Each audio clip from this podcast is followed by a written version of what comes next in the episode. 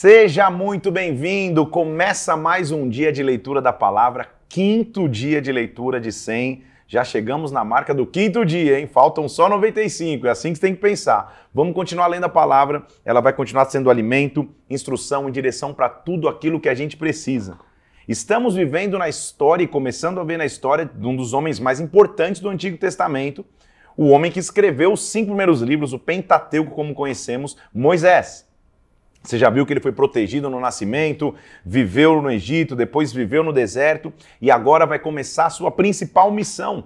Interessante observar que a sua principal missão vai começar quando ele tem 80 anos de idade. Então, para você que acha que é tarde demais para Deus fazer algo grande na sua vida, olha Moisés. A grande missão da vida dele está começando quando ele tem 80 anos de vida. Que missão é essa? Deus vai libertar e Deus vai levantar um libertador para que o povo dele possa sair de uma escravidão que durou 430 anos e ele escolhe um homem. Que homem é esse? O próprio Moisés. Moisés tem um encontro com Deus num monte, a gente viu no capítulo 3 de Êxodo, e Deus manda para ele: vá, falha com Faraó, que, que Faraó deixe o povo ir. Moisés olha suas limitações, vê que, que, que, que, não é eloquente de voz, é pesado de língua, tinha, tinha um defeito de fala, inclusive, era, era gago possivelmente, não conseguiria falar direito, e mesmo assim Deus pega as suas imperfeições e manda que ele vá. Porém, o coração de Faraó está endurecido. Ele pouco liga, na verdade. Quando Moisés vai junto com Arão, seu irmão, pedir para sair, na verdade ele piora a carga sobre, sobre os escravos que agora se revoltam também com Moisés. Vamos entender hoje, mas na verdade vamos orar antes de começar, para que Deus fale conosco, para que a glória dele venha sobre nós e nesse dia a gente seja instruído pelo Pai. Vamos orar?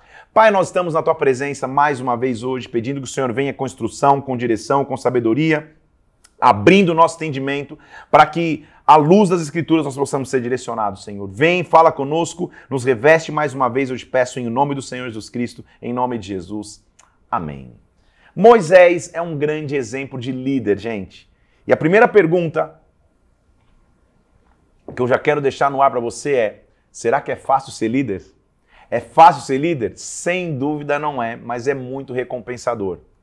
Ser líder é receber de Deus uma missão e nesta missão ser usado por Deus para grandes propósitos. O cenário então é esse. O povo está escravo desde a, da, de que haviam vindo, a gente já viu a história de José para habitar no Egito. O faraó morre e agora eles estão escravizados. São 400 anos, mais de 400 anos, 430 anos de escravidão. Deus levanta um libertador. Quem seria esse homem pequeno perto da imponência de Faraó? Será que ele vai realmente deixar o povo ir? Ou... O que Deus vai fazer?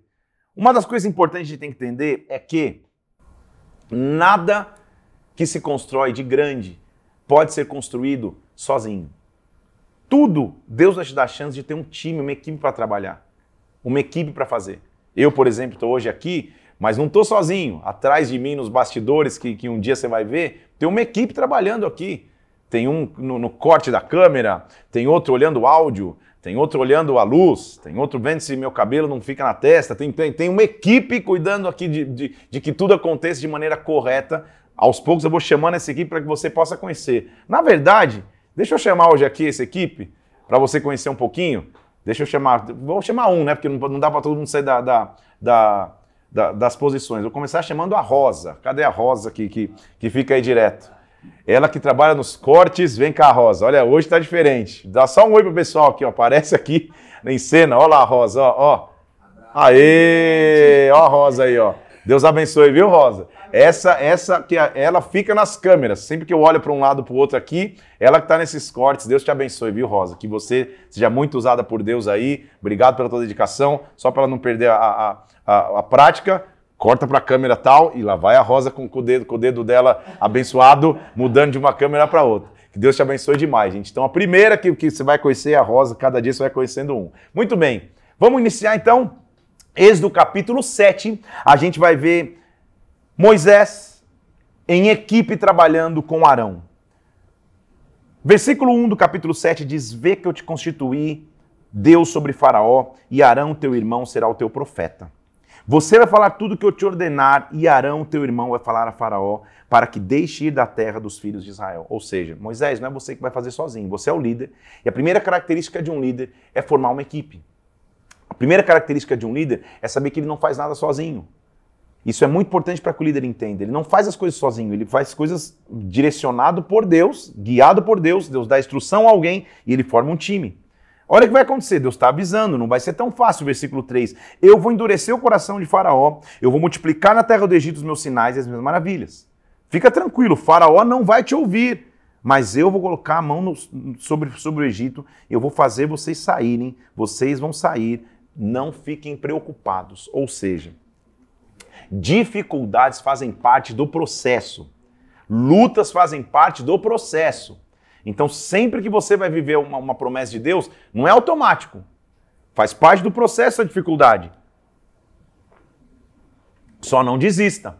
Tem uma pregação que eu, que um dia preguei na bola de Curitiba, se você quiser, tá no. Eu sempre vou tentar falar de algumas pregações aqui, tá no canal do YouTube, ela chama Persevere. Eu preguei recentemente isso em Curitiba, persevere, ou seja, continue, avance. Depois você assiste a pregação que está aí, tá aí no canal do YouTube. Então continua. Faraó, quando ele disser para vocês que, que, que, que, ele vai endurecer o coração, faça milagres. Olha o versículo 7 que eu te falei da idade de Moisés. Versículo 7 do capítulo 7. Moisés tinha 80 anos e Arão 83 quando falaram a Faraó. E falou o Senhor a Moisés: quando o Faraó disser, façam milagres, pega o teu bordão e lança de diante de Faraó. Agora eu vou te chamar uma atenção, versículo 9. Diz para Arão lançar o bordão. Arão era o profeta, ele tinha autoridade, ele lançaria o bordão. Ele lança no chão, então, versículo 10 diz: Moisés e Arão chegaram diante de Faraó e falaram como o Senhor tinha ordenado, e vieram sábios e encantadores do Egito e também fizeram o mesmo com as suas ciências ocultas. Então, calma aí. Satanás é copiador, lembra que eu te falei? vai chegar um ponto que ele vai tentar copiar. Então ele lança no chão ali, a vara vira uma serpente, os sábios fazem a mesma coisa. Só que o bordão de Arão devora o bordão de todos eles, Deus tem maior poder. E vai começar a partir de agora o que nós chamamos das pragas do Egito. São os sinais que Deus está fazendo para forçar Faraó a deixar o povo ir. São sinais que trazem sofrimento para o povo que trazem sofrimento para a nação, que mostram o tamanho da imponência do poder do braço forte que o Senhor tem, para ver se Faraó é convencido aí. E começam as primeiras pragas. Então começa lá, versículo 14 do capítulo 7. Disse o Senhor a Moisés: O coração de Faraó está obstinado. Ele se recusa a deixar ir o povo. Então faz o seguinte: pega a vara que se transformou em serpente e toca no rio quando a, a vara tocar no rio, versículo 17, as águas do rio vão se transformar em sangue. Então, mais uma vez, ele está dizendo: olha, vai virar sangue, é, eu, vou, eu, vou, marcar de alguma forma. Ele toca ali e é isso que acontece. A água virada em sangue, é, ela deixa de ser potável e tudo que tinha vida morre. Olha o que diz o versículo 20. Quando Arão levantou a sua vara, ele feriu as águas e a água do rio se transformou em sangue. Os peixes morreram, o rio cheirou mal. Olha o tamanho do poder de Deus, gente. Olha o tamanho do, do, da, das circunstâncias que ele está fazendo. Os magos também do Egito copiaram o sinal. Então, muitas vezes, Satanás vai tentar copiar sinais para enganar, para trazer engano, é o que estava acontecendo ali. Ele traz um engano para mostrar que não, tudo bem, Deus tem poder, mas os magos do Egito também têm. Eu vou te mostrar que isso tem um limite. Então, não é na primeira negativa que você vai desistir.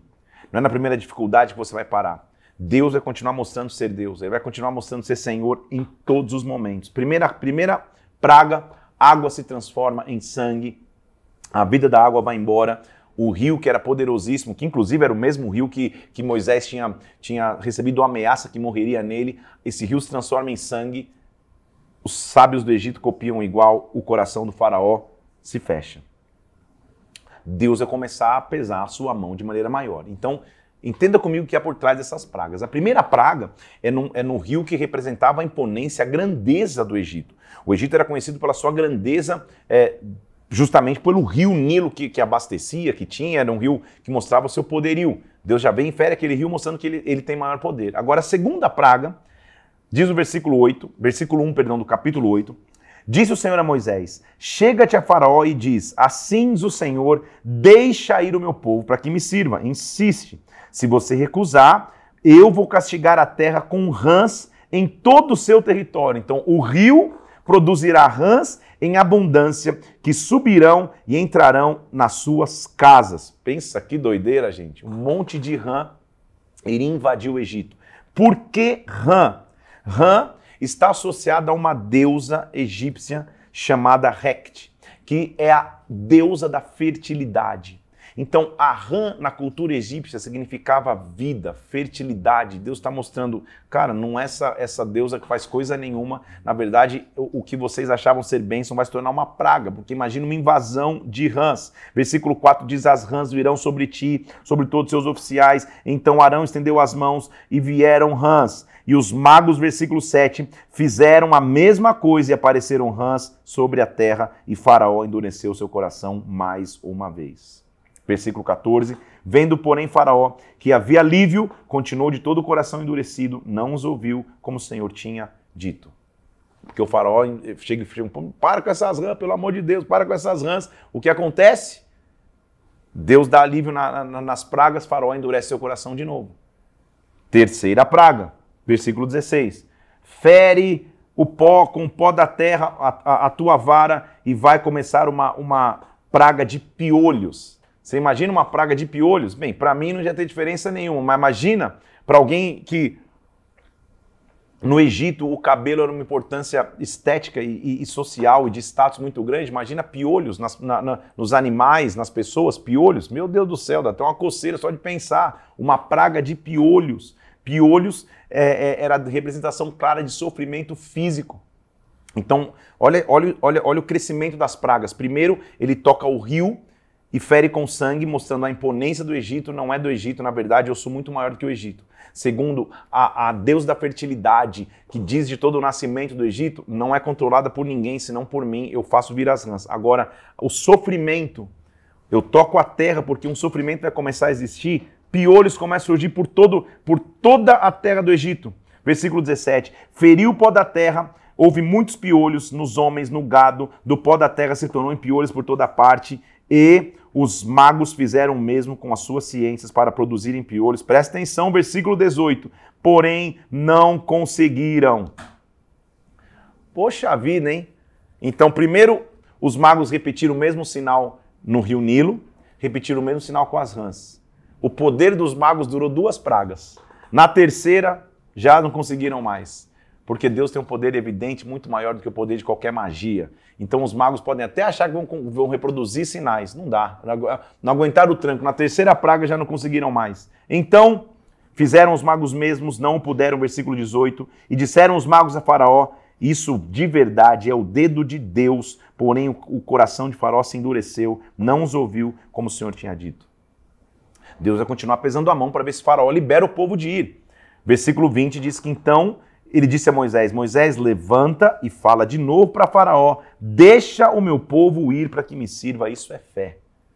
A história de Moisés nesse início já nos mostra a perseverança, gente, a fé que ele tinha.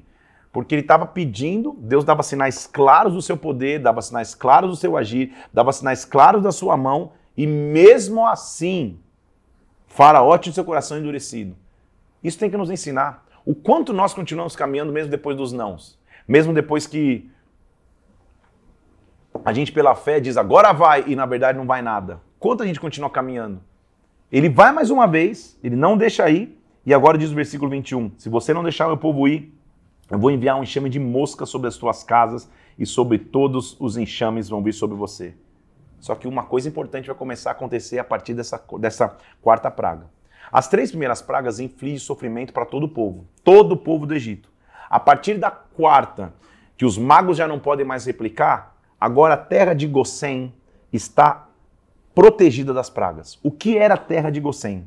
A terra de Gossém era um distrito de aproximadamente é, 1.500 metros quadrados de área, onde ficavam dois territórios. Território, vou ter, até anotei o nome para você aqui, ó. Na terra de Gossém ficava o território de Ramsés e Pitom. Era o acampamento que morava o povo de, de Israel, os israelitas. Era o acampamento que morava o povo de Deus. E quando vem a, a, quarta praga, olha o que diz o versículo 22. Naquele dia eu separarei a terra de Gossém, em que habita o meu povo. Nela não haverá enxame de moscas, para que vocês saibam que eu sou o Senhor no meio desta terra. Olha o versículo 23. Eu farei distinção entre o meu povo e o teu povo. Amanhã vai acontecer esse sinal. Que bênção a gente começar a ver. A sociedade pode ser afligida por pragas. A sociedade pode ser, pode ser afligida por, por, por tremores, por medos, por pressões, Deus vai preservar o seu povo. Deus vai cuidar do seu acampamento.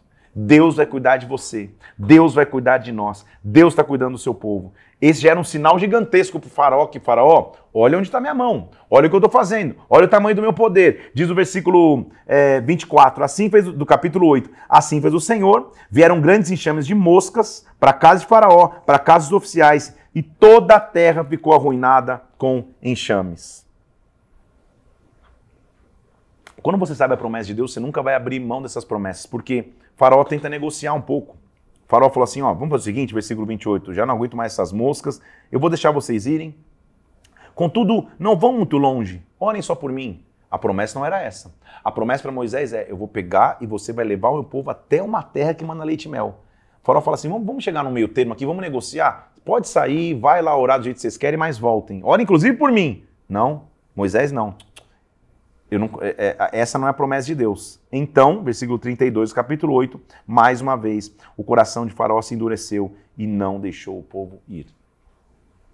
Primeira praga, praga vamos tentar lembrar aqui, é, de cabeça todo mundo, ele fere o rio, o rio com sangue. Segunda praga, começam a vir é, é, é, rãs que invadem toda a terra. Terceira praga, piolhos tocam a cabeça de todo mundo. Quarta praga, que a gente acabou de ver aqui, um enxame de moscas chega. Quinta praga, que nós vamos chegar agora, peste nos animais. Agora os recursos estão começando a ser perdidos. Então ele diz: Deixa meu povo ir, capítulo 9. Se você recusar, a mão do Senhor vai estar sobre os rebanhos, mas de novo o Senhor fará distinção, versículo 4, entre os rebanhos de Israel e o rebanho do Egito, e mais uma vez chegam a peste nos animais, e todo o rebanho dos egípcios morre, versículo 6, mas o rebanho dos israelitas não morre nenhum. Como Deus é maravilhoso. Uma sexta praga acontece que agora não é mais sofrimento só nos animais, agora o sofrimento acontece nas próprias pessoas.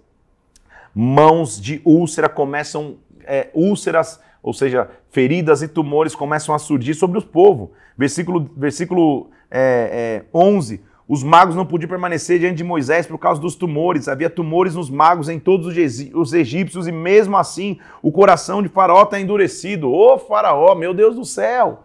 Que coração duro é esse? Mas Deus estava preparando, Deus estava ensinando o seu povo o tamanho do seu poder. Cada praga dessa tem uma significância e, e é importante ver como vai crescendo a pressão e Faraó se endurece. Sétima praga, começa a chover pedras. Chove, chove pedras e quando chove pedras acaba com colheita, acaba com animais, mata tudo principalmente. Olha o que ele diz no versículo, no versículo 18: Eu vou fazer cair uma grande chuva de pedras, recolhe o teu gado, porque se quem estiver no campo vai morrer. Então, versículo 25, é, versículo 24, houve uma chuva de pedras tão grave que nunca houve na terra do Egito, desde que veio ser uma nação, choveu pedras e feriu tudo que havia no campo, todos os homens, animais, feriu com chuva de pedras que estavam no campo. Porém, versículo 26, na terra de Gossém não chovia pedras. Talvez você está falando, meu Deus, é praga demais, já estou até embrulhado aqui, calma. Você não precisa conhecer todas as pragas em, em, em, em na íntegra, em detalhes. O que você precisa extrair aqui desse, desse trecho inicial de hoje é que, quando as pragas vêm sobre o Egito, Deus protege o seu povo.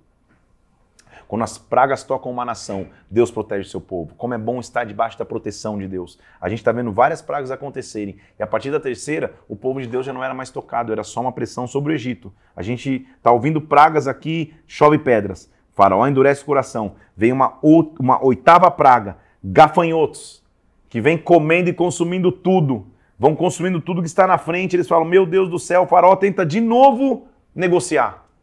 Por isso que é importante a gente ter consciência daquilo que Deus nos, nos, nos prometeu e daquilo que nós temos que fazer em Deus em obediência. Lá antes, na, na, numa praga anterior, Faraó já tentou negociar com Moisés. Ó, faz o seguinte, vão lá, ora lá, ora até por mim, depois vocês voltam. Moisés, não. Agora ele tenta negociar de novo. Versículo 7. Faraó falou assim, olha, até quando você vai, você vai ser cilada para a gente? Deixa a gente ir, vamos servir o Senhor, a gente vai estar tá arruinado. Então Moisés e Arão foram conduzidos à presença de Faraó e eles falaram: Ide, servi ao vosso Deus, por que todos têm que ir? Ele falou: Não, nós temos que ir todos, versículo 9. Jovens, velhos, filhos, filhas, rebanhos, gado, todos têm que ir celebrar uma festa ao Senhor. Faraó falou: Não, não, não, não. Faz o seguinte: vá, mas deixa as crianças, com garantia que eles iam voltar. Moisés falou: Não, não, não, não. Vamos todos, vamos, todos temos que ir. Então eles foram expulsos da presença de Faraó. Moisés estendeu seu bordão, trouxe sobre a terra um vento oriental e vieram gafanhotos que devoraram toda a terra e toda a erva que tinha na terra. Até que soprou um vento que lançou os gafanhotos no mar e tudo terminou. Mais uma vez o coração de Faraó endureceu. Vem uma nona praga, trevas. Toda a nação fica escura, fica em trevas, é uma falta de luz, um blackout eterno, uma luz natural, mais nada. Imagina o desespero de todo mundo. Vê como a mão de Deus já está pesando sobre o Egito. Até que Faraó, nessa praga, ele fala: Chega, retira-te de mim, não veja mais o meu rosto. E ele disse: Moisés falou: Você falou certo, nunca mais eu vou ver o teu rosto. Chegou no limite. E teremos a última praga, que prepara para uma festa e para uma celebração conhecida. Todas as pragas nós já vivemos aqui. E de novo, você não precisa conhecer na íntegra todas. É bom para você ter bom conhecimento. Ele fere a terra com sangue, ele traz as rãs, ele traz os piolhos, ele traz as moscas, ele, ele faz de tudo. Chove pedra, fica uma escuridão, gafanhoto. Tudo acontece para ver se Faraó deixa o povo ir. Ele tenta negociar. Moisés é firme, porque um líder que sabe para onde vai chegar, ele não negocia. Ele não negocia princípios, ele não negocia com Faraó, ele não negocia com o inimigo, ele não relativiza. Ele podia falar: tá bom, ele está deixando. Não, não, não, não tem meio termo. Deus me mandou, eu vou até o fim. A partir de então, Deus anuncia qual seria a décima praga. Versículo 1 do capítulo 11. Disse o Senhor a Moisés Trarei uma praga sobre Faraó, o Egito. Então, finalmente, ele vos deixará ir daqui. E quando ele vos deixar, ele vos expulsará totalmente. Fala, fala agora para todo o povo, homem, mulher, vizinho, vizinha, que preparem objetos de prata e de ouro, se preparem. E o Senhor fez com seu povo encontrasse favor da parte dos egípcios, porque o nome de Moisés era muito famoso na terra do Egito. Deus estava começando a prepará-los para uma travessia. Então Moisés disse ao Senhor: cerca de meia-noite eu passarei pelo meio do Egito. Todo primogênito da terra do Egito morrerá, e haverá grande clamor, como nunca houve, nem haverá jamais. Então a praga que ele está anunciando é: eu vou passar. Guarda isso. Deus deu o nome a Moisés porque esse nome de Moisés seria significativo na sua história. Ontem eu falei para você que Moisés significa aquele que é tirado. Ele foi tirado de um cesto, ele foi tirado da família, ele foi tirado do Egito para o deserto, ele foi tirado do deserto para falar com faraó de novo. Quero te mostrar uma revelação importante da vida de Moisés. Moisés, e agora se prepara aí que vai fazer um bug na tua mente. Às vezes a gente fica esperando que a vontade de Deus se cumpra achando que a vontade de Deus está atrasada na nossa vida. Moisés podia pensar isso também. Cara, eu estou com 40 anos, agora é, tem que viver no deserto mais 40, estou atrasado, os planos de Deus se atrasaram em mim. Não, não, não. Moisés, presta atenção, nunca esteve atrasado. Moisés, na verdade, esteve adiantado. Pastor, não entendi, vou te explicar. Quando ele vai para o Egito em primeiro lugar e fica 40 anos lá sendo criado pela filha de Faraó, ele não estava atrasado, ele estava adiantado. Quando ele vai para o deserto, ele não está atrasado, ele está adiantado. Vou te explicar por quê. Porque quando ele volta para o Egito, ele não tinha medo do palácio de Faraó, ele não tinha medo de falar com Faraó, porque ele havia crescido naquele palácio. Deus o levou antes para que quando ele vivesse lá no futuro, aquilo para ele não fosse novidade. Não sei se você entendeu a profundidade disso. Quando ele leva o povo para caminhar no deserto, que nós vamos ver, para ele não era novo, ele já tinha estado no deserto antes. Ele sabia cada curva daquele deserto, ele não se perderia com o povo ali. Então o deserto que ele viveu não era atraso, era viver adiantado. Vamos falar para a tua vida e para a minha vida hoje? A luta que você enfrenta hoje não é um atraso para a tua vida. É um preparo para que lá na frente você fale, cara, eu amadureci, o que eu passei hoje, eu estou ensinando pessoas a não passar.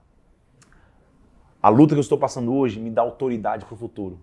A luta financeira que eu estou vivendo hoje não é um atraso para mim, ela está adiantando a minha história, me amadurecendo para que eu saiba lá na frente aconselhar pessoas e ter autoridade, o que é perseverar quando eu estiver passando por dificuldades extremas. A luta que eu passo nas minhas emoções não atrasa a minha vida, ela adianta a minha história. Você entende? Esse é o princípio de vida de Moisés. E agora ele está lá diante de Faraó. E Deus está dizendo: Eu vou passar sobre a terra, vai haver um grande clamor, porque eu vou exterminar tudo que é primogênito. O primogênito é o primeiro nascido. Primeiro nascido dos animais de uma família, primeiro nascido de uma casa. Eu vou matar o primogênito. Só que, versículo 7, eu vou fazer distinção entre egípcios e israelitas. Vai se instituir uma festa tradicional que tem que ser lembrada até hoje.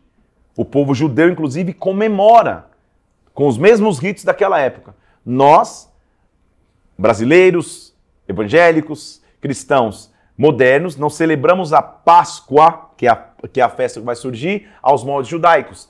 Nós celebramos Jesus Cristo, que é a nossa Páscoa. Páscoa em hebraico é Pesach, que literalmente significa passagem travessia. Êxodo é um livro de travessias. Então o que ele vai fazer? Eu vou ensiná-los a atravessar. Páscoa é eu vou sair de um estado e vou para o outro. Vou sair de uma condição e vou para outra. Vou sair da escravidão e vou para a liberdade. Ele vai nos ensinar o que é a Páscoa. A Páscoa, então, prepare-se, porque eu vou passar sobre a terra e os primogênitos vão ser feridos. Então disse o Senhor a Moisés, capítulo 12 de Êxodo. Disse o Senhor a Moisés e Arão na terra do Egito. Este mês será o principal dos meses, será o primeiro mês do ano. Como assim, primeiro mês do ano? Há uma diferença, só para você entender, então, entre o calendário judaico e o calendário nosso cronológico, natural, brasileiro, que a gente usa, que é adotado pela maioria das nações. Que, só para título de informação, é o calendário gregoriano. Então, é, o, o nosso calendário é diferente do calendário judaico. No calendário judaico, este é o mês que ele está falando que vai ser o primeiro mês do ano, esse é o mês de Nissan. O mês de Nissan equivale ao nosso mês de março e abril. Então, para o judeu, o ano novo, na verdade, é o nosso março e abril. Só para você entender aí, porque às vezes você vai estar em março e abril também a comunidade judaica falando Feliz Ano Novo. Você fala, como Feliz Ano Novo? É porque o nosso calendário é diferente do dele, só para você entender. Então, para o judeu, o ano começa aqui, na celebração da Páscoa. Ele diz: como se celebra a Páscoa? Fale para a congregação de Israel e diga cada família pegue para si um cordeiro. Opa, opa, opa. A Páscoa começa então, a travessia que me tira da escravidão começa com um cordeiro. O cordeiro, versículo 5, tem que ser sem defeito, macho de um ano. E o que você vai fazer? Você vai imolar o cordeiro, versículo 6, no crepúsculo da tarde. Imolar é sacrificar, matar o cordeiro. Lembra que eu comentei com você, se eu não me engano, no primeiro dia, desse, desse nosso propósito, que lá no primeiro dia ele já mostrou que no derramamento de sangue tinha redenção, agora a simbologia vai ficar clara aqui. Mate o cordeiro e pega o sangue deste cordeiro, versículo 7, passa nos umbrais da porta e vão comer. Naquela noite vocês vão comer a carne assada no fogo, vão comer pães sem fermento e ervas amargas. Calma aí. Então, o símbolo da Páscoa é: o cordeiro foi morto, o pão não tem fermento e as ervas são amargas. Cada item aqui tem um significado, gente, que não dá para entrar senão a live vai ter cinco horas. Mas deixa eu falar em, em, em, bem por cima, só pincelando. Pão asmo é pão sem fermento. Fermento na Bíblia é a representação do pecado. Então, o pão sem fermento é, é, é o pão sem pecado. Quem é o cordeiro que sem pecado veio me livrar da amargura? De quem que, de quem que essa Páscoa está falando aqui? Quem que é o cordeiro que, ao ser morto, não tendo pecado, morreu para livrar-me da amargura do pecado?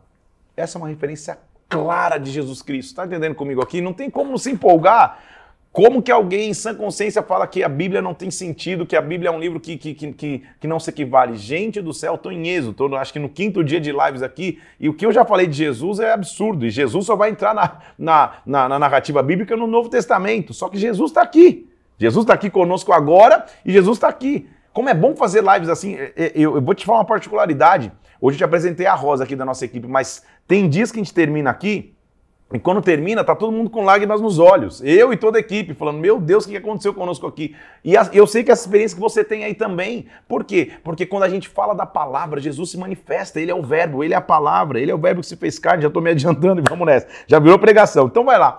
Pega o sangue, passa nos umbrais da porta e naquela noite coma a carne do cordeiro junto com o pão sem fermento e com as ervas amargas e vão. E presta atenção esta é a maneira de vocês comerem a Páscoa. Versículo 11. Desta maneira vocês vão comer lombos cingidos, sandálias nos pés, cajado nas mãos, porque essa é a Páscoa do Senhor. Estou empolgado aqui. Sabe por quê, gente?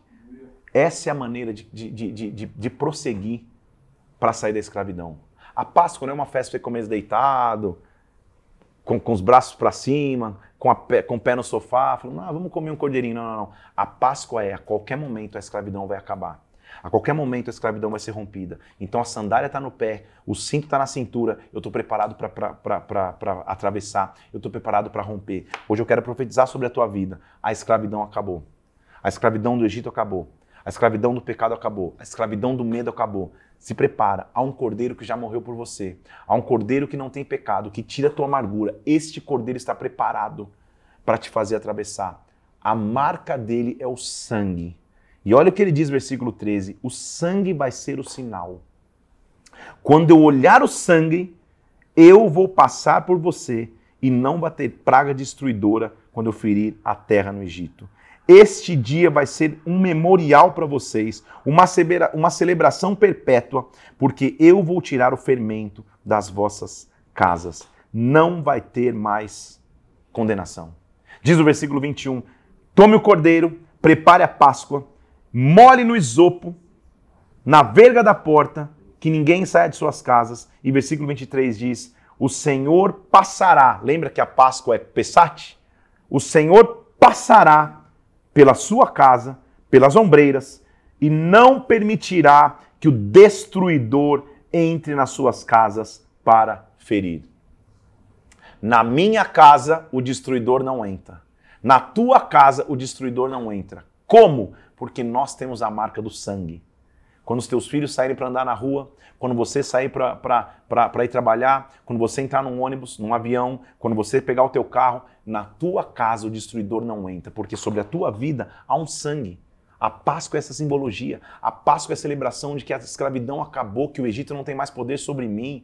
Ah, meu Deus, a Páscoa é o significado de que eu sou livre, de que nada mais pode me prender e que Faraó pode ter me ameaçado, pode ter tentado me, me, me interferir na minha história, mas Deus derramou através de seu filho o seu sangue. Meu Deus do céu. Então, tenham isso como uma memória. Versículo 26. Para que quando os filhos de vocês perguntarem o que, que é isso? Vocês vão dizer, versículo 27 do capítulo 12: Esse é o sacrifício da Páscoa, o dia que ele passou por cima da casa dos filhos de Israel. Então o povo se inclinou e adorou. Meu Deus do céu, eu vou correr porque a gente vai até o 20 e a gente está no 12 ainda, mas não tem como falar rápido da Páscoa, não tem como não falar do sacrifício de Jesus Cristo. Ele continua dizendo aqui, ó. À meia-noite, o Senhor passou sobre a terra e, como ele havia prometido, todos os primogênitos morreram. Se todos os primogênitos morreram, o primogênito de Faraó também morreu. Só não morreu aquele que tinha a marca do cordeiro. Então, Faraó se levantou no meio da noite, havia um grande clamor, versículo 30, e no 31, como, havia, como, como o Senhor havia previsto, ele diz assim: Faraó chamou Moisés e Arão e falou: Saiam daqui, os seus filhos, saiam, sirvam ao Senhor, como vocês falaram. Então o povo pegou a massa antes que levedasse, atada em trouxas, vestido nos ombros, nós vamos começar a atravessar. Versículo 32. Fizeram, pois, os filhos de Israel conforme a palavra de Moisés. Presta atenção agora, gente. Olha o tamanho do poder de Deus. Eu estou falando de uma nação que era escrava há 430 anos. Você já viu escravo ter direito algum? Você já viu escravo ter direito a qualquer coisa? Talvez você lê e fala, nossa, que demora, hein? Por que, que tanta praga? Porque se fosse na primeira praga, o povo sairia meio que corrido, meio que fugido. As pragas foram aumentando em poder. As pragas foram mostrando a majestade do nosso Senhor, nosso Senhor Deus. E culminando com a morte dos primogênitos. Que agora é o que vai acontecer quando o povo de Israel sair. Eu sou escravo, mas olha, que eu tô, olha como eu estou saindo, versículo 35. Os filhos de Israel pediram aos egípcios objetos de prata, objetos de ouro e roupas. E o Senhor fez com que o seu povo encontrasse favor, de maneira que eles davam o que pediam. Você entendeu? Eles são escravos. Eles estão chegando para o Egito. Pode me dar ouro, pode me dar roupa, pode me dar tudo, pode me dar não sei o que lá. Sabe o que o Senhor fez? Vocês achavam ser escravos, né? Mas vocês vão receber o salário pelo tempo que vocês trabalharam no Egito. Eu estou rompendo com a escravidão. E o povo de Israel saiu cheio de recurso financeiro, cheio de tecido, cheio de ouro, cheio de prata. Daqui a pouco você vai entender o porquê que eles saíram, porque eles vão usar esse ouro e essa prata. Eu não vou me adiantar, não. Não perde uma live que vai, que, que, que vai ser daqui, daqui, daqui a alguns dias, se eu não me engano, amanhã, inclusive. Que a gente vai entrar mostrando uma grande construção que o povo vai fazendo no, no, no deserto, que vai usar esse ouro. Deus sempre tem um plano. Deus sempre tem um comando. O Senhor sempre vai cuidar de nós. E eles saem. Então partiram os filhos de Israel, versículo 37, de Ramsés para Sucote. Lembra que Sucote é o lugar das tendas? Cerca de 600 mil a pé sem contar mulheres e crianças. Gente, estatisticamente falando, tem muito mais mulher e criança do que homem. Então tem pelo menos o dobro, se não for o triplo, de quantidade de pessoas. Tem pelo menos 1 milhão e 800, 2 milhões de pessoas saindo. Que líder é esse? Quem diria que aquele homem que mal sabia falar, que talvez sofresse de gagueira, que foi encontrado sozinho num monte, conduziria 2 milhões de pessoas. Jamais subestime o quanto que Deus pode te usar. Jamais subestime o tamanho das coisas que Ele pode fazer através da sua vida. Não se considere pequeno demais para que Deus não possa fazer coisas grandes. Duas, duas mil, duas mil não, dois milhões de pessoas estão saindo. Com bolos, com, com, com riqueza, estão saindo, está acabando a escravidão, diz o versículo 40, de 430 anos eles estão indo embora. A morte não era dos primogênitos? Não foi a última praga?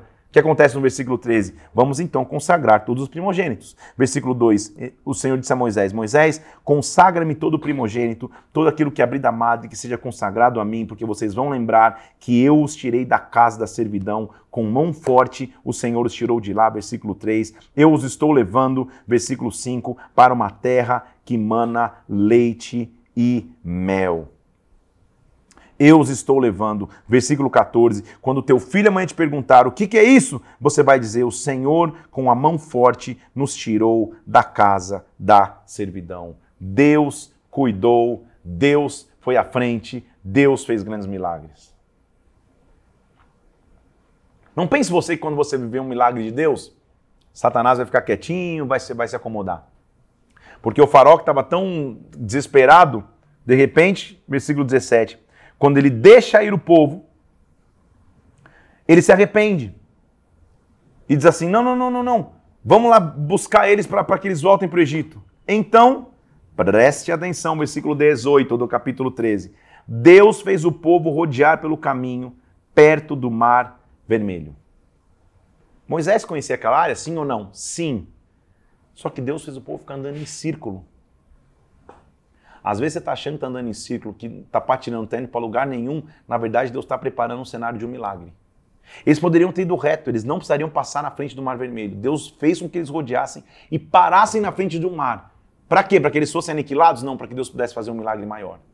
Não subestime a capacidade de Deus fazer coisas grandes.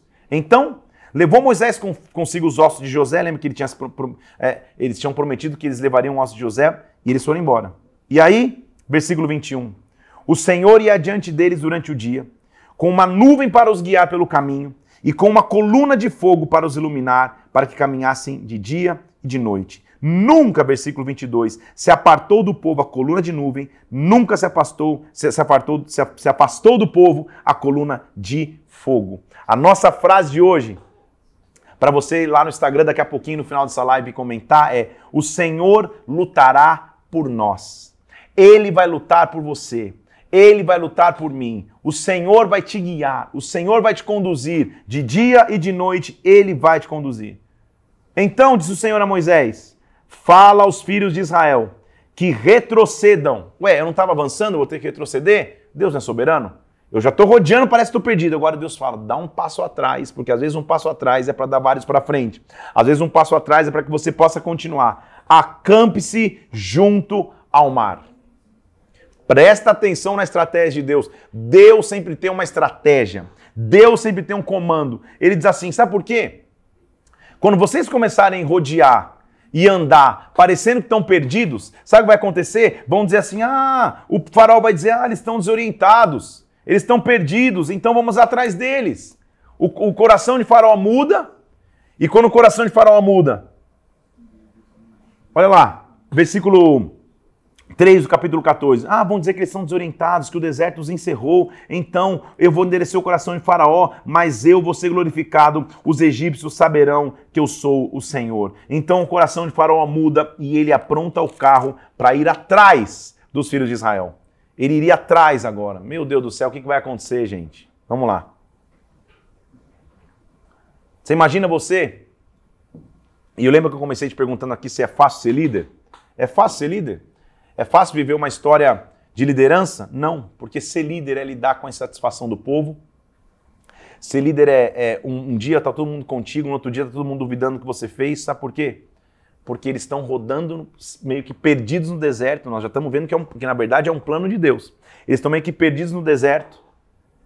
E não bastou, e não, e não demorou muito, na verdade, para eles esquecerem de todos os milagres de Deus.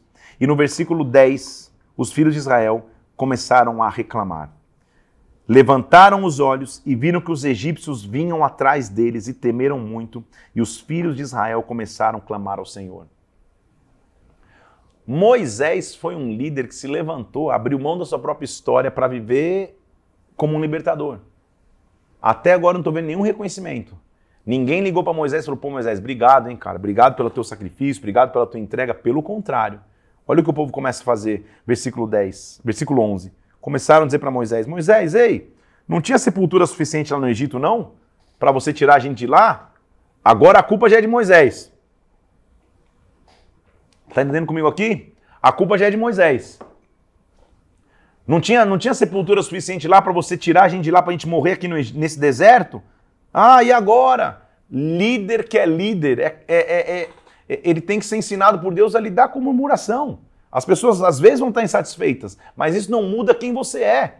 Moisés vira para eles e, diz para eles no versículo 13: Aquietai-vos, vejam o livramento que o Senhor hoje vos fará. E aí vem a nossa frase de hoje: O Senhor lutará por nós. O Senhor lutará por vós e vocês vão ficar quietos. O cenário é esse então. Eles supostamente andaram em círculos, andaram errado, estão perdidos no caminho Farol falou, cara, eles se perderam, vamos atrás deles, eles estão confusos, Deus abandonou-os. Eles estão acampados na frente de um mar, estão encurralados. De um lado tem, na frente deles tem um mar que é impossível atravessar, atrás deles eles estão vindo farol vir. Então, o que fazer? Versículo 15 do capítulo 14, disse o Senhor a Moisés: Por que, que vocês estão clamando a mim? Marchem, avancem. Marchar para onde, meu Deus? Se só tem na minha frente o mar. Eu só te digo algo: levanta a tua vara. Que vara é essa? A mesma que estava na mão dele de Êxodo 3. Quando ele é chamado por Deus e joga a vara no chão e a vara se transforma em cobra.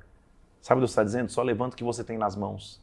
Eu não vou te abandonar agora. A hora está difícil, o milagre está quase impossível, mas eu não vou te abandonar agora. Levanta, divide o mar e vocês vão passar em seco. Meu Deus do céu. Então, eu vou endurecer o coração dos egípcios, eles vão atrás de vocês, mas, versículo 19: o anjo de Deus vai adiante do exército de Israel. Que anjo de Deus é esse, gente? Não sei que anjo é esse. Não dá para afirmar quem é. Mas quem é o anjo do Senhor que vai à frente? Quem que vai à frente abrindo o caminho? Esse anjo que está na frente, ele passa para trás e começa a proteger. Moisés, versículo 21, estende a mão sobre o mar e começa a soprar um vento.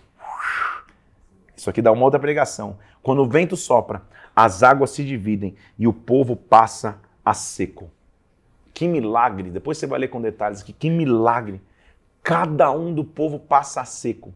Cada um do povo passa sem ser tocado. E quando eles passam, quando eles são, quando, quando, quando eles passam ali, diz a Bíblia que Moisés estendeu a mão sobre o mar e o mar retomou a sua força, e os egípcios que vinham perseguindo são cobertos pelas águas. E os filhos de Israel, versículo 29, passam com o pé enxuto no meio do mar, e as águas se transformam em muros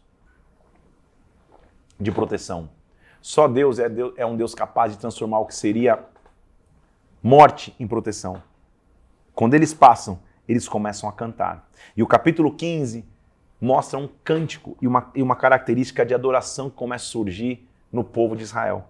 Moisés começa a cantar no versículo 15, dizendo: Senhor, eu vou cantar a ti, versículo 2 do capítulo 15, porque o Senhor triunfou gloriosamente. O Senhor lançou no mar o cavalo e o seu cavaleiro. O Senhor, versículo 2, é a minha força e o meu cântico. Ele é a minha salvação, Ele é o meu Deus, eu o louvarei. Ele é o meu Pai, eu exaltarei. O Senhor é homem de guerra, o Senhor é o seu nome. Que bênção ver, meu Deus. Que da escravidão o Senhor colocou cântico nos meus lábios. Da ameaça do mar, o Senhor abriu o mar e fez um milagre, e sobrou nos meus lábios cântico. Volto à frase de hoje: o Senhor lutará por nós. O Senhor luta por você. O Senhor luta pela tua família, o Senhor luta pela tua casa, o Senhor luta pelo teu ministério, o Senhor luta pela tua vida, o Senhor luta por nós. É inevitável, gente, ao estudar a palavra, que, que, que essa live se, se, quase que vire uma pregação, porque só aqui já, já, já umas 15 ideias de pregação. Porque a palavra de Deus é muito rica e eficaz, mas ele abre mares. Ele abre mares. Então o que começa a acontecer? Miriam e as mulheres começam a cantar também. Só que, de novo, é fácil ser líder? Não é. Porque, cara, eles acabaram de sair de maneira milagrosa do deserto. Cheio de ouro na mão. Eles estão vendo lá em cima as nuvens, estão vendo é, o fogo que os protege. Viu o egípcio perseguir começou a reclamar. O mar se abriu. Quem que vai parar? Quem que vai duvidar depois que o mar se abre, gente? Mas sabe o que acontece? Antes o problema é que tinha muita água. Eles não conseguiam passar. Agora o problema é que não tem água nenhuma. versículo 22 diz: Depois que eles passam o Mar Vermelho, versículo 22, capítulo 15, caminharam três dias e agora não tinha mais água. Chegaram a um lugar chamado Mara e não podiam beber as águas porque as águas eram amargas. E sabe o que o povo fez? O povo murmurou. O que nós vamos beber? É fácil ser líder? Não é. Líder é aquele que vai viver pressão o tempo inteiro. Que povo é esse? Meu Deus do céu, você pode pensar, meu Deus, que povo é esse, né? Que viu tanta mão de Deus e reclama. E a gente? Que vê a mão de Deus todo dia e mesmo assim reclama. E a gente que vê a mão de Deus toda hora e mesmo assim, e, mesmo assim é, é, murmura. É o que o povo está fazendo. Então ele disse: O que nós temos que beber? Esse texto aqui, gente, tem que ter revelação para entender. Deixa eu ver quanto tempo nós temos ainda, porque eu tô, eu tô mergulhando profundo aqui. Nós temos, nós temos até o capítulo 20. Então, ele continua dizendo assim: o que nós vamos beber? O cenário é: eles atravessam o mar, chegam no outro local, por três dias andam e agora está todo mundo com a garganta seca, sem água. Todo mundo começa a clamar: o que, que nós temos que beber? A continuidade do texto parece que não tem sentido. Moisés fala para o Senhor: Senhor, Senhor, e agora? E olha o versículo 25: O Senhor lhe mostrou uma árvore o que tem a ver? Para para pensar. O problema é água. E Deus mostra para Moisés uma árvore. Só é possível entender isso se você é, conhecer um pouco da tradição. Por isso que eu digo para você que todo texto bíblico tem um contexto cultural, geográfico e histórico. Tá bom? Vamos em paralelo? Havia naquela época, no povo do deserto, e Moisés morou no deserto por 40 anos, uma técnica de desintoxicação da água. Posso ir um pouco fundo aqui? Haviam lascas de troncos de árvore que desintoxicavam águas impuras. Você pegava numa vasilha d'água e você jogava uma lasca de, de, de, de, tronco naquela água e as propriedades daquele tronco tornavam a água que era impura potável. Era uma técnica milenar que o povo do deserto sabia. Guarda isso aí. Moisés clama, a água está impura e Deus mostra para ele uma árvore. O que, que Deus está querendo mostrar para Moisés? Moisés, você não cria no pequeno? Você não acreditava quando era uma lasquinha de árvore para uma vasilha de água? Crê agora nas coisas grandes. Se você jogar a árvore inteira num, num rio, eu posso fazer a mesma coisa. Se eu sou o Deus das coisas poucas, eu sou o Deus das coisas grandes. Se eu sou Deus, se eu sou o Deus das coisas pequenas, eu sou o Deus das coisas grandes. Está entendendo a profundidade disso? Mas a árvore é do que, gente? A árvore é de metal? É de aço ou é de madeira? Mais uma vez, tem uma simbologia aqui. Se eu jogar a madeira na impureza, a madeira é capaz de purificar. Isso é cruz. Meu Deus do céu. É, é sobrenatural, né? Versículo 26. Joga. Versículo 25. Joga a árvore na água. Moisés lança a árvore na água e as águas ficaram doces. E ele disse: Se você estiver em aliança comigo, nenhuma enfermidade virá sobre ti, porque eu sou o Senhor que te sara. O Senhor é Yahvé, Jeová. Ele tem algumas características. Nós vimos lá na história de Isaac e Abraão que ele é Yahvé, o Senhor que provê, perdão, é, é, o Deus da provisão, é o Senhor de toda a provisão. Agora nós estamos vendo o Senhor que sara, Yahvé Rafá. A gente tinha visto lá em Abraão Jeová Jireh, o Deus da provisão. Agora nós estamos vendo Jeová Rafá, o Deus que cura, o Deus que traz saúde. Diante das águas amargas, Deus lança a sua saúde. E depois da saúde, depois da aliança que ele faz com Deus, versículo 27, eles chegaram até Elim e ali havia doze fontes de água e setenta palmeiras. Ou você reclama e murmura da pequena água amarga que você encontra, ou você se entrega para ver um milagre de Deus, porque depois da água amarga tem um oásis no deserto, gente. Doze fontes, 70 palmeiras, era um resort all inclusive no meio do deserto. Então você fica reclamando da pequena água amarga, da amargura que você passa, ou você continua confiando, continua crendo que Deus pode fazer e Ele vai te conduzir para um oásis. Ele lutará por nós. O Senhor lutará por nós. Esta é a frase que tem que guardar no teu coração hoje. Nossa leitura continua mostrando então, importantíssimo demais, o capítulo 16. Deus vai mandar o maná. Deus vai mandar a provisão. O maná de Deus vai vir. O maná de Deus virá sobre a história. Capítulo 16 diz que o, o, a congregação se reuniu no deserto de Sim. E mais uma vez, eu vou bater nessa tecla aqui. É fácil ser líder? Se você é líder, é pastor, está me assistindo aqui, você sabe o que eu estou falando. Porque a história de Moisés é essa: vai, resolve a situação, Deus faz um milagre que, meu Deus do céu, não dá para descrever. Uma falta, e que acontece no, no capítulo 2, no capítulo 16, perdão, versículo 2, todos os filhos de Israel começaram a murmurar no deserto, dizendo: Ah, quem nos dera a gente tivesse morrido no Egito, porque agora a gente está morrendo de fome. Oh, meu Deus do céu, tenha paciência, hein, Moisés. É normal, porque essa é a natureza humana. A mentalidade do povo ainda era de escravo. Eles estavam livres, mas pensando como escravo. Olha o que eles falam. Pô, quem dera a gente estivesse lá. Lá a gente era escravo, pelo menos a gente não morria de fome. Então, o Senhor falou para Moisés: Moisés, eu vou fazer chover pão do céu. Povo vai sair e vai colher diariamente a porção para cada um de vocês. As vossas murmurações, Moisés está dizendo, não são contra nós, mas contra Deus. Então vai começar a aparecer o símbolo da provisão. O que era o maná?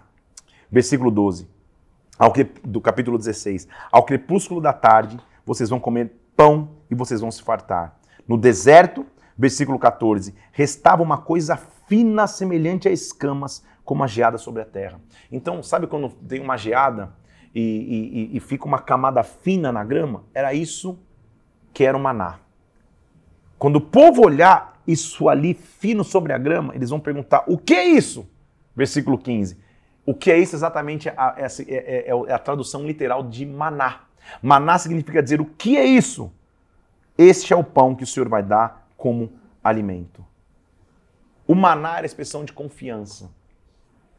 O maná era a expressão de confiar em Deus. Maná para nós significa Deus vai cuidar das minhas necessidades. Todo dia tem um maná novo. Porque a única regra do maná era: pegue a porção para cada dia. Confia que todo dia vai ter.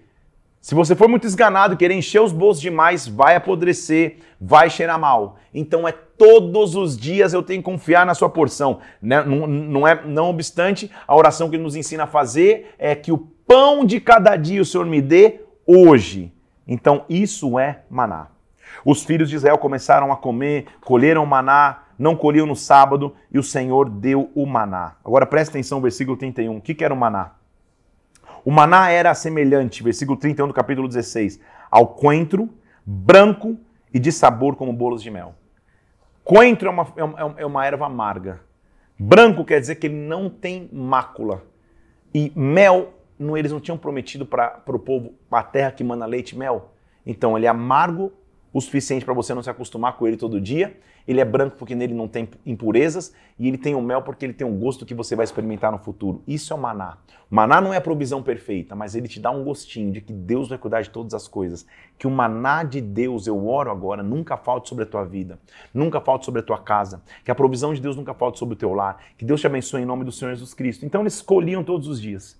E os filhos de Israel, versículo 35, comeram do maná por 40 anos até chegar na terra prometida. Ele se adianta um pouco na história só para mostrar que Deus sempre foi fiel. De novo, vou ser redundante hoje. É fácil ser líder? Não é. Porque o capítulo 17 diz que mais uma vez eles chegam num lugar e quando eles chegam não tem água para beber. E o povo mais uma vez pergunta: Ei, versículo 3, por que você fez a gente subir do deserto? A gente vai morrer de sede. Moisés clamou e falou: Senhor, só me resta o povo apedrejar. E o povo falou: Faz o seguinte, vai sobre uma rocha, pega a tua vara, fere a rocha. Quando você ferir a rocha, águas vão sair. Ele faz exatamente isso e as águas saem. E Moisés fala: Senhor, está no meio de nós ou não está? Moisés estava começando a ficar no limite. Guarda isso. Ele fere a rocha, porque isso vai ser importante na história dele. E a rocha dá água. Deus continua dando vitórias ao povo de Israel. E há um princípio importante aqui que mais uma vez os amalequitas se levantam para lutar. E olha o que ele diz no versículo 9: Moisés ordena a Josué: escolha homens de guerra para lutar contra Amaleque. É a primeira referência a Josué que nós vamos ver quem é esse cara lá na frente. E a guerra funciona mais ou menos assim. Versículo 11: quando eles começam a guerrear e o povo está no vale guerreando, só que Moisés é a figura do líder. Versículo 11 diz: Quando Moisés levantava a mão, Israel prevalecia. Quando ele abaixava a mão, prevalecia Amaleque. As mãos de Moisés eram pesadas. Então eles pegaram pedras, colocaram ali para escorar as mãos um do outro e ficavam Arão e Ur segurando a mão, firmes até o pôr do sol. Líder, você precisa de pessoas ao teu lado que segurem os teus braços liderados, você precisa sempre interceder pelo teu líder, pelo teu pastor, pelo teu líder, pelo teu líder de ministério. Use essa live de hoje, inclusive, para mandar uma mensagem falando, cara, eu quero estar aqui para segurar os teus braços. Eu quero estar aqui para sustentar as tuas mãos. Eu quero estar aqui para ser aquele que não deixa os teus braços fraquejarem. Apoie o teu líder, apoie o teu pastor, ore por ele. É importante demais você entender que um líder precisa de apoio, precisa de oração, precisa de cuidado. O capítulo 18 mostra que ninguém faz nada sozinho.